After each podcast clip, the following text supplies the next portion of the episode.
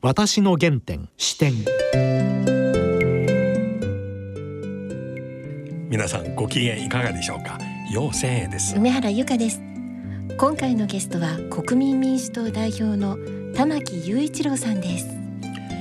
玉木さん前回の話大変面白かったですね、はい、先月7月の9日にご出演いただきました。小さい時はい。サッカー選手の三浦和義さんを憧れてはい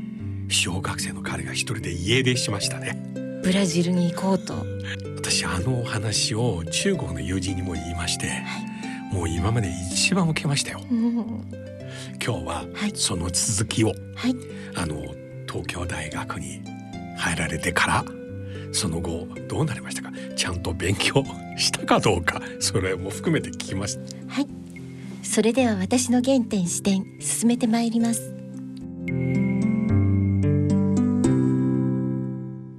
私の原点視点玉木さん、はい今日もよろしくお願いします、はい、よろしくお願いします。いや前回の放送大変好評でしたよああ、そうですか。それは良かったです。いや僕も一番印象的なのはなぜ大学進学を考えたんですか？って言ったらいや農業から逃げたいと そういう素直に答えて、ね、言うのがいいですね。まあでも今逆にね、えーそうやって農業をやりたいなと思うようになってね、まあそういう原点があったことは良かったなと思ってますね。今、やっぱり耕作放棄地が増えたりね、いい農地だってももうやっておられる方が高齢になってきて、手放さざるを得なくなっていると。いうその地域の現状っていうのをひしひしと感じることができますから、まあ非常にえー農業とか農地に親しんで大きくなったのはね、今改めて役に立ってるなと思うと同時にやっぱり自分ができるそのはい。仕事をね、はい。特に地方出身、えー農業のことが分かる議員として頑張りたいなと。はい、そういう思いが今とても強いですね。はい、前回は東京大学に入られまして、はい。で今日はそこから 続きを聞かせてください。大学に入ってから、どうですか？結構一生懸命真面目に勉強する感じでした？ね陸上競技ばっかりやってました小学校中学校といろいろ団体競技をやっていて、でまあ高校の時もいろいろまあやってましたけど、はい。個人の記録で争うスポーツを一回やってみたいなと。ああなるほど。つまりその団体競技だとその本人が頑張っても誰かがミスしたら全体ダメになっちゃうし一回自分の能力だけでそのいいものはいい悪いものは悪いっていうことを突き詰めるものをやってみたいなと思ってですね。それでじゃあ陸上競技だったらもう個人種目だから、はい。自分が頑張ったら自分の成果だし、自分が失敗したら自分の責任だと、明確なので,、で陸上競技をやろうと思って陸上競技のお運動部に入ったんですね。おで最初ですね短距離を走ってたんですけどまあまあ速かったんですがえ 100m ちなみに記録どのぐらいでしたか？あのね11秒えっ、とい1いくつでしたね。それも東大中ではもう1位、まあまあ。2位ぐらいじゃないですか、まあ、だからよくリレーの選手に向かって走ってましたけど、でもそれでもねやっぱ速い人はいっぱい速いいていたのでなかなかねこう全日本のランキングではやっぱり上の方いけないなと思ったんであの先輩から勧められて私がやり始めたのがね十種競技っていう。のそれはかなりハードですね、ハードなんですよ。だから競技人口が少ないのでええ。あ日本でかなり上いけるかなと思ってやったらですねなるほど。これは戦略なんですけど マイナー種目に徹すべきだよと思って。ただ幸いにもですね私走るのも得意だったんですけど飛ぶのも投げるのも比較的できたんですよ。はい。あとその十種競技っていうのは実は2日間に分かれて、あの5種目5種目で2日間でまあ全国共通のあの換算表があって、それで総合得点を競う競技なんですけどまあ 100m から走り幅跳び砲丸投げ 400m とか 110m ハードルとか、あと円盤投げとか、槍投げとか、棒高跳びとか 1500m とかこれあるんですね。でまあいろんな種目があるんですけど、まあ、まあまあ大体全部できたんですよ。であの 400m とか結構速かったんですけど棒高跳びも結構飛べたのでだからまああの総合得点すると結構あの 100m 単発で行くよりはよっぽど日本のランキングも高くてですねあの日本で100位以内に入ってましたから私だから面白かったですね。日本。の大学生のラ大学生に限らず社会人全国でしょ？全部ですね。それ相当すごい先生だからねあの面白かったですよ。でえ役立ったなと思うのはやっぱり10種目 ,10 種目やるから全部トレーニングしなきゃいけないんだけど、例えばこう 100m 速くなると走り幅跳びもやっぱり飛べるようになるし棒高跳びも飛べるようになるんで、はい。この相互に関係性があるものをですね効率的に見つけ出して効果的なトレーニングをするってことばっかり考えてたんですよ。まあ、あの楽してあのいかに得するかってことを、まあ、考えてたなるほどいや、まあ、だって10種目あるから限られた時間の中で全部のトレーニングをねその全部やれるいかにこう相互に関係する形で効果的にやるかっていうことがポイントなんですよ。この思考様式結構スポーツ以外もでそれ今にも役立ってるんですよ。えでやっぱりあの我々の仕事ってこれどんな、まあ、この政治だけじゃなくて、マルチタスクでしょ？い。ろんなことを同時に進めなきゃいけないし、家庭のこともあれば仕事のこともあったり、い、ろんなことを同時並行で進めなきゃいけない時にその十種競技やった時の頭の使い方とかね考え方って今でもすごい役立ってますね。さまざまな矛盾の中でいわゆる主要矛盾っていうのがありましてそれを一番一丁目にすれば後で他のものを連動して。連動するんです。で、まあ、いわゆる、まあまあ、難しくいうか経済学的に言うとこうなんていうかな部分最適じゃなくて全体最適を常にこう求める思考とか行動にねあの自然につながっていってると思いますこれは。あの話変わりますけど、はい。今あの玉木さんは結構日本のこのコロナ時代のはい。景気回復で、はい。はっきりと提案されてますよね、はい。今いろいろ提案あります。例えば GoTo キャンペーンとかではい。こう、私個人的には消費税が結構。これはね鍵になります。ね。でねあれもみんなね観光業界は応援したい。飲食は応援したい、はい。なんとか応援したいで業界ごとに、じゃあこっちはなんかクーポンでやります。そうですよ。ここっちはなんかポイント還元でやりますとか、いろいろやるんですけどもう全ての財サービス関係なく、あまねく消費を喚起したいんだったら消費税下げたいんですよ。そうですよ。で3,000億とかなんとかすごいお金使って、システムを新たに作って、こっちにはこういうルートでここっちにはこういうルートで流していくっていうんじゃなくて、その取ったお金を配り直すのはいかに大変かってことが今回10万円給付でも分かったので、はい。でそんなややこしいことするんだったら取って返すのがもうなかなかできないんだったら取ることやめたらいいんですよ。そうですねシンプルなんです。で消費税減税したらそれは旅行も含めてね、はいあらゆる財サービスを応援することになるからシンプルなんですよ。そうですよ不動産から車そうですねこういった裾の広い産業そうなんです波及効果大きいです大きいんですよ。で実はね私は、あの10万円の定額給付と消費税を両方やれって言ってるのはねこれ多分一般の人の理解と逆かもしれないんですけど消費税の減税はむしろお金持ちに有利なんです。で定額で配るのはむしろ相対的にお金を持ってない人に有利ですから。はい。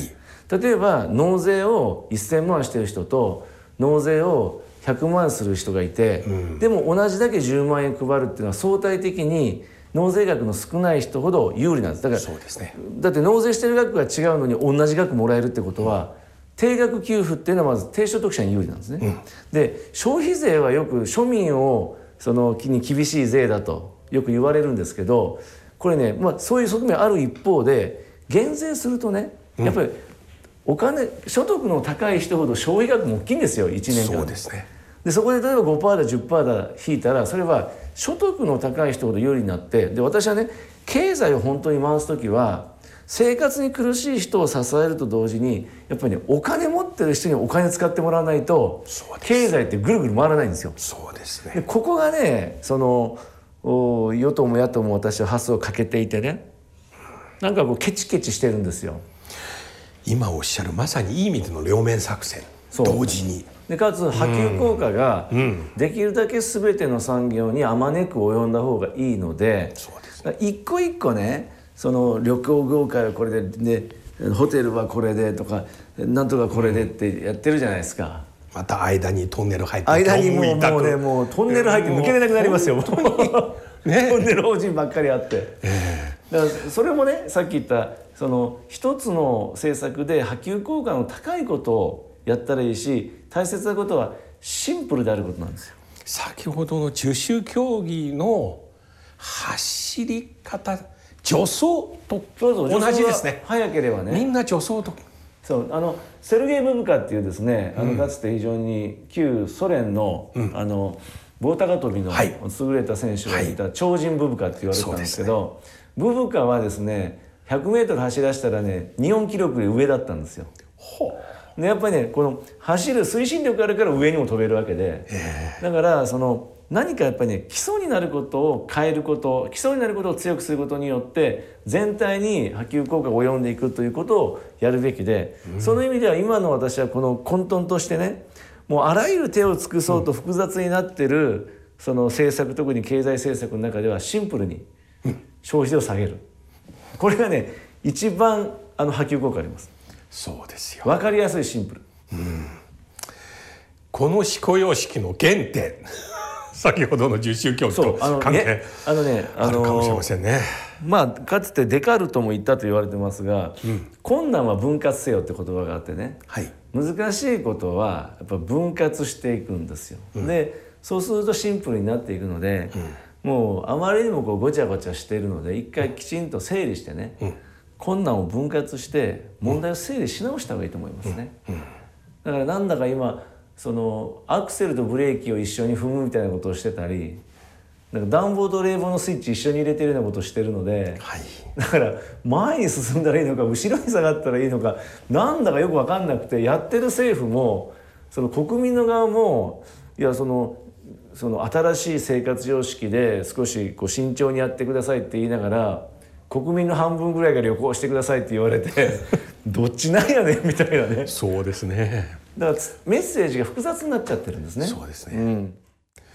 話戻りますから、はいそれ東大での勉強はどうでしたか？勉強はね私はねその意味ではね私の勉強法はねマラソン選手じゃなくて短距離走者だと思ったんですよ。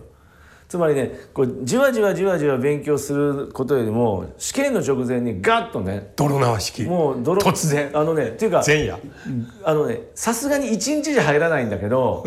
3日ぐらいで大体入るので。あ、であとそのよくこういうあの本もね、ええ。丁寧に読む人いるじゃないですかこう、ええあの 1, はいページがここにで私は苦手ででざーっと読むのをね7回読んだ方がいいなと思ってて5回6回読んだ方がいいなと。で、こうすごいもうこう丁寧に読んでいってやってると最後にたどり着いた時に最初のことを忘れてるんですよね。だからとにかくもう、もうさっとやってさっとやってさっとやってそれをもう何回か繰り返した方がいいまあせっかちなんでしょうね。え授業はちゃんと出てたんですね？授業はね出てなくて あのすごくノートをちゃんと取る友達と仲良くなって見せてもらうっていうね。欠席しても大丈夫だったんですか？単位取るには。えっ、とね今ほど厳しくなくてあのなんか出席取らなか出席のとね出席を取る時に行ったかあんま取らなかったと思いますけどね。うちね今息子が大学生なんだけど最近の大学生めちゃくちゃ真面目ですよね 今私も遠隔授業で出席見てますよ。ログインログインログインで。ログイン記録見ます。そうかそうか。だけどログインして実際はもう寝ちゃったとかあるいはどっか行っちゃったとかね。携帯でログインする人いますからね。それもありますよね。あ授業あんまり出なだ。からかったね私まあこれ、まあ、だから日本のねあの大学の時の授業はほとんどそういう形で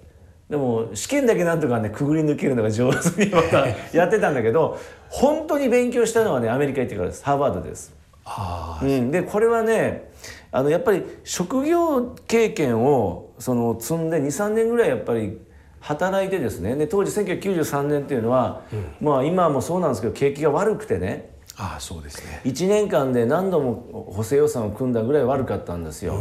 だからそのいや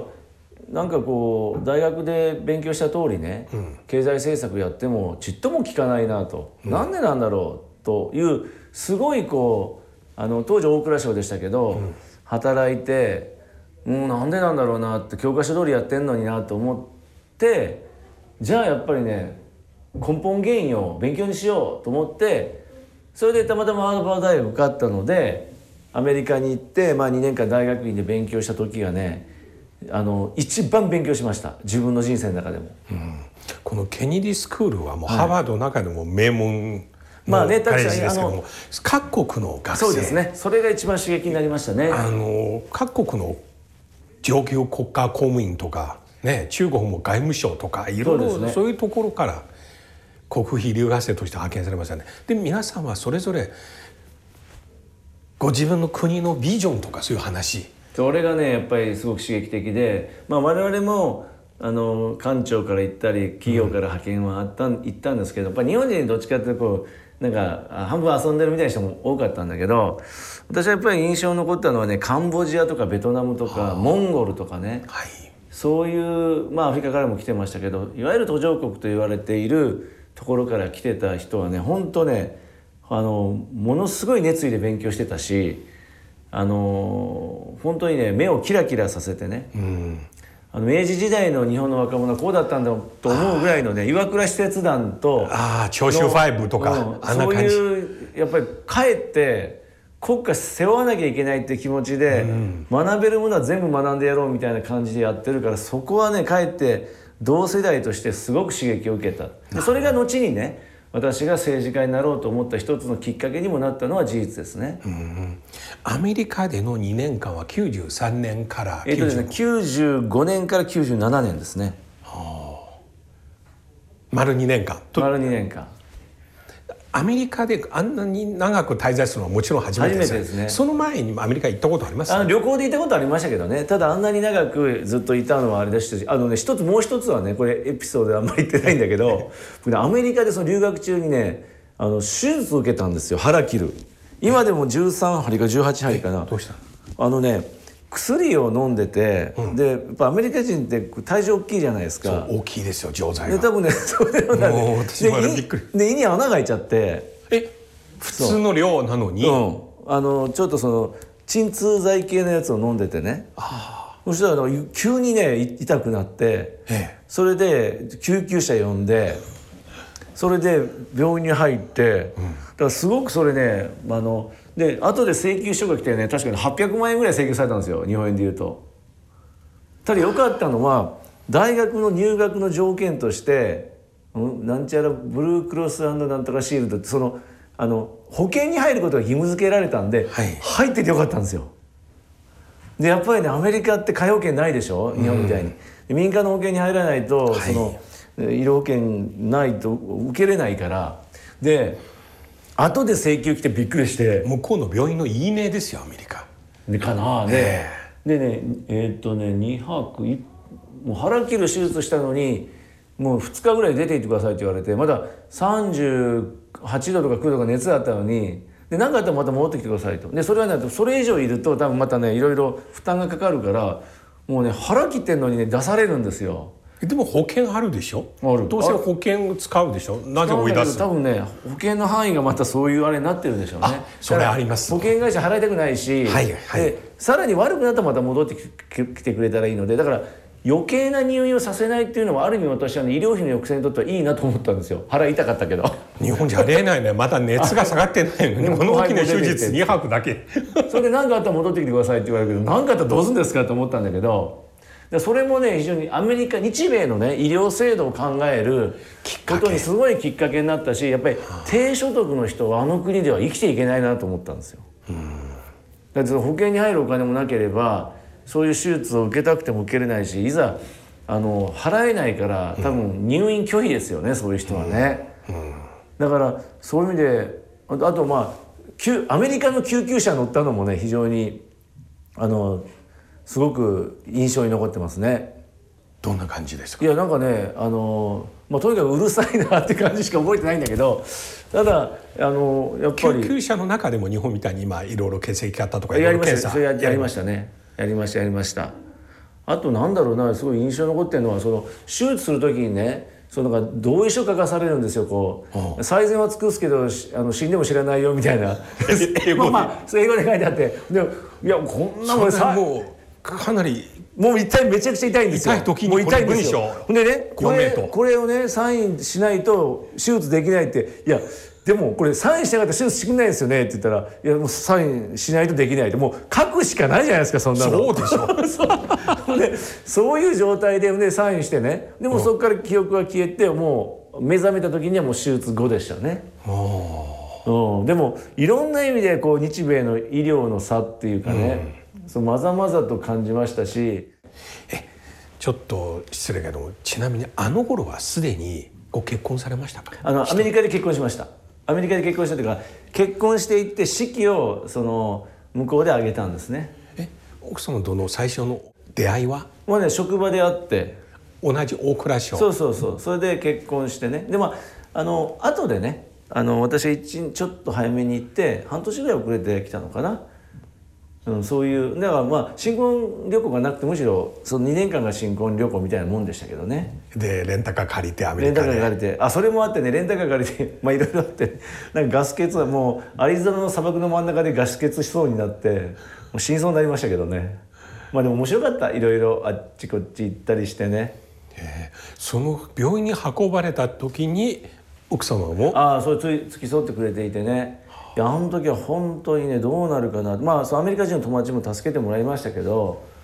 いや本当にまあ生き生きててよかったなと、うん、ただまあお金かかるなと思いましたね。ああそうですね、でも先ほどおっしゃったように日本の問題どうしたらいいかと考えながら、ハーバードにいらっしゃいましたね。そうですね。その後結論は？結論はね時代いろいろ提案ありましたよ、うん。あの積極財政なのか緊縮財政。でちょうど私はねあの時はまあアメリカあの時は私は緊縮財政派だったんだけどで緊縮財政で論文書いたら、大ね、そうそうそしたらなんかね覚えてるよあの時ねハンバードの先生からね「いやあのあのあと間違ってるこれ」って言われて、はいいやでもあんまり財政をねそうやってなんか広げていくのは、はい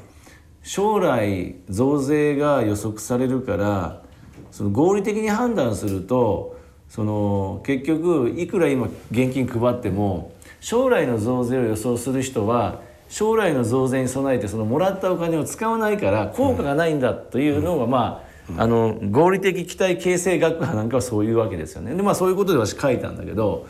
そうそうじゃなくてやっぱ困ってる時にはだ財政出さないとダメなのっていうのが、まあ、当時あのハーバードの先生私がついてた先生はそう言ってて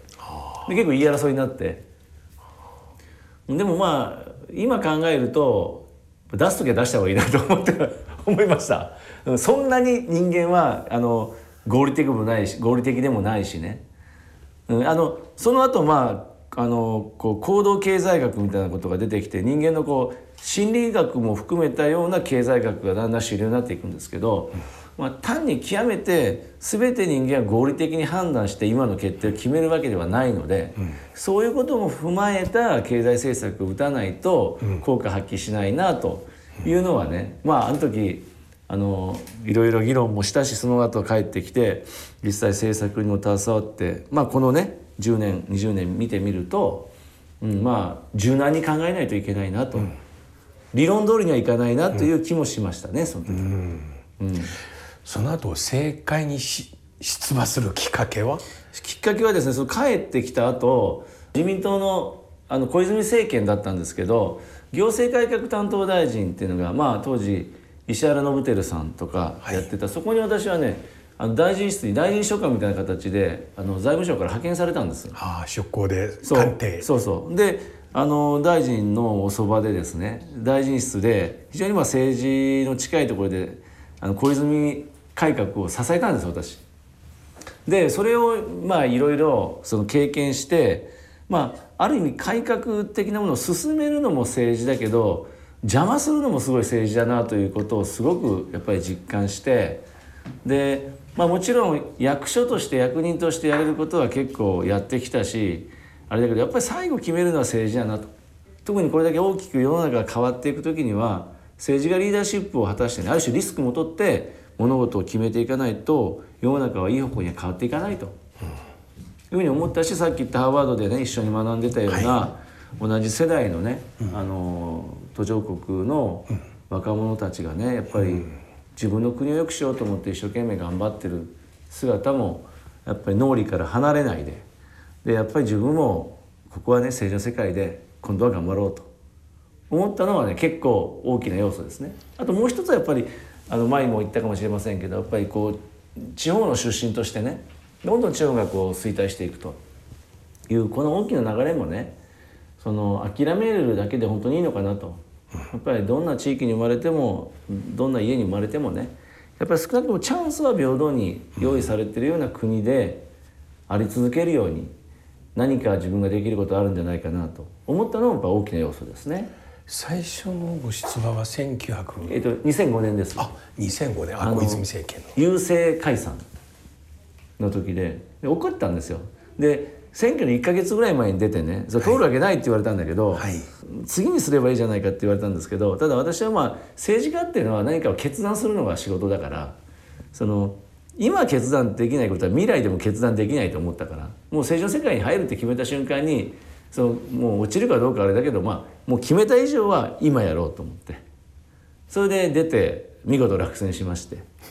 でそこからまあ4年間浪人したという。その時最初の選挙区は地元同じです。香川。香川に行くです。でそうすると前回の番組の中でおっしゃった小学校中学校ずっと同じメンバー。皆さん。手伝ってくれたんですよ。やっぱ一番ねその小学校中学校の同級生があの一番手伝ってくれましたね。その時取り上げた一番の政策は何でしたか最初。私はねやっぱりその教育ですね。さっき言ったようなそのどんな地域でもやっぱ優れた質の高い教育をどんな地域の子でもどんな所得の家の子でも、あのしっかり提供しようというのがね教育の格差はなくそう。なくそうそれ今今でも変わらないですね。やっぱり人づくりなくして国づくりなしだと思ってるから。落選した原因は？あのねまあ準備期間がなかったのと、まあ、あまりにも無謀でしたよそれは。時間が短い。わずか1か月だったから。でもそれでもね7万票いくら取って、まあ、よくそんな1か月やってよく入ったなって言われたぐらい1位との票の差は？えっ、とね当時だからまああの時も23万票でしたかね。うん。でも次まあ逆転して。えその落選した後にしばらくの間どうされましたか？これ一番困ったのがねあのー地方税の支払いが厳しくて。つまりあの日本ってあの、前の年の所得に対して課税されるから。そうでい いきなり所得がなくなってるのに課税その納税だけこう来るわけですよ。そうか。これの支払いがきつかったですね。でその後収入しばらくない。ない。でまあちょっとコンサルティングとかしながらね、まあ地元香川の企業の。そうあとまあ東京の企業東もうん、してちょっと食いつなぎつつですね。なんとかまあやってきたんですけど。まあでも改めてしばらくそうは言ってもね10高校卒業以来離れてましたから地元に帰ってもう一回地域をずっとねいろんなとこ歩いて回ったらやっぱり昔栄えていた商店街もまたなくなっていたりとかそういう地域の変化を改めて身をもって感じましたんでね。やっぱ改めてやるしかないなというこう気持ちをねこう高めていった4年間でもありましたね。結構香川のいるところ回りました、回りました。走ったんですか？自転車です自転車も行きました。だから自転車でいまだに言われるのはね玉木さんの時には自転車で来てくれたねとか言われてね。結構自転車乗るのは好きですか？あ好き好きです。体を動かすの好きなのではい。今なんか香川一周とかねあそういろいろ四国一周ね四国一周とかいろいろありますよね、うんあの私ツール・ド四国っていうのを提案してましてね。ツール・ド・フランスってフランス全土を21ありますね。日間で回る自転車レースあるんですけど、あれを四国版やりたいなと。それいいですね、で四国は四国霊場あのいわゆる88箇所があるので、あれが大体ね 1500km ぐらいでちょうどツール・ド・フランスの半分ぐらいの距離なので、2週間ぐらいかけて回るようなあの本格的な国際的ロードレースを作って、でそうするとそこにね世界中からまたテレビクルーが来たりとか。はい。あの今ツール・ド・フランスっていうのはワールドカップサッカーのワールドカップオリンピックに次いで世界視聴者数が多い3番目のスポーツイベントなんですよ。もうビッグ、あのイベントなので。これをねこのふるさと四国でやってで美しいそのね映り込む背景の中にこの四国の美しい海とか山とかが映り込むとね。またねそれを見た人たちが観光でその後も来ようかというふうになるのでこのねこの健康と観光と振興を絡めたね新しい地域活性のあり方をこのポストコロナ時代にぜひ作りたいなと思ってこれこそいい意味での GoTo ジャパンですね。そうそう。こういうねこういう GoTo ジャパンはいいと思う。んです健康だしあんまり人が接しないしね。はい。はい。いや四国の景色フランスに負けませんよあと思ってんですよ。全然いいぐらいですよフランスの方に失礼けど。いや本当ねニューヨーク・タイムズがあのこう行くべき地域っていうことを去年かな、出した中で四国のこのね、あの瀬戸内海の美しさっていうことをニューヨーク・タイムズがあのあと CNN がですね、取り上げてくれてさあこれからインバウンド盛り上がろうというところでコロナだったんですよ。でも本質的には素晴らしいところですからね。このコロナがやっぱ落ち着いたら多くの人に訪れてもらいたいなと思ってます。来年。安全な形でね。はい、今日ありがとうございました、ありがとうございます。またこの続きを。はい。ぜひまたよろしくお願いします。私の原点視点いや今最後に玉木さんおっしゃった四国の自転車。ツールツール。ド四国。これはいいですね。ねえしまなみ海道のあたり自転車で巡るの綺麗そうですね。私最近ね、はい。このコロナのおかげでじっと家でねネットフリックスでいろいろ映画を見てるんですが、はい。今ハマってるのは寅さんの映画ですよ。特に先週ですね寅さんは香川県のある島に行った一本を見まして、映画の中ではな別の島名前だけども実際ウィキペディア調べたら香川県の獅子島という島です。獅子島。うん、志すをはい二つ重ねて、そうです。はい大変美しいです。うん。ですから今日の話聞きましてこの四国一周海を見ながらこれ最高ですね。このような日本世界にはい。アピールすべきですね。ポストコロナのはい。自転車愛をまた次の回をはい。ね国会議員になられた後はい。どのように日本の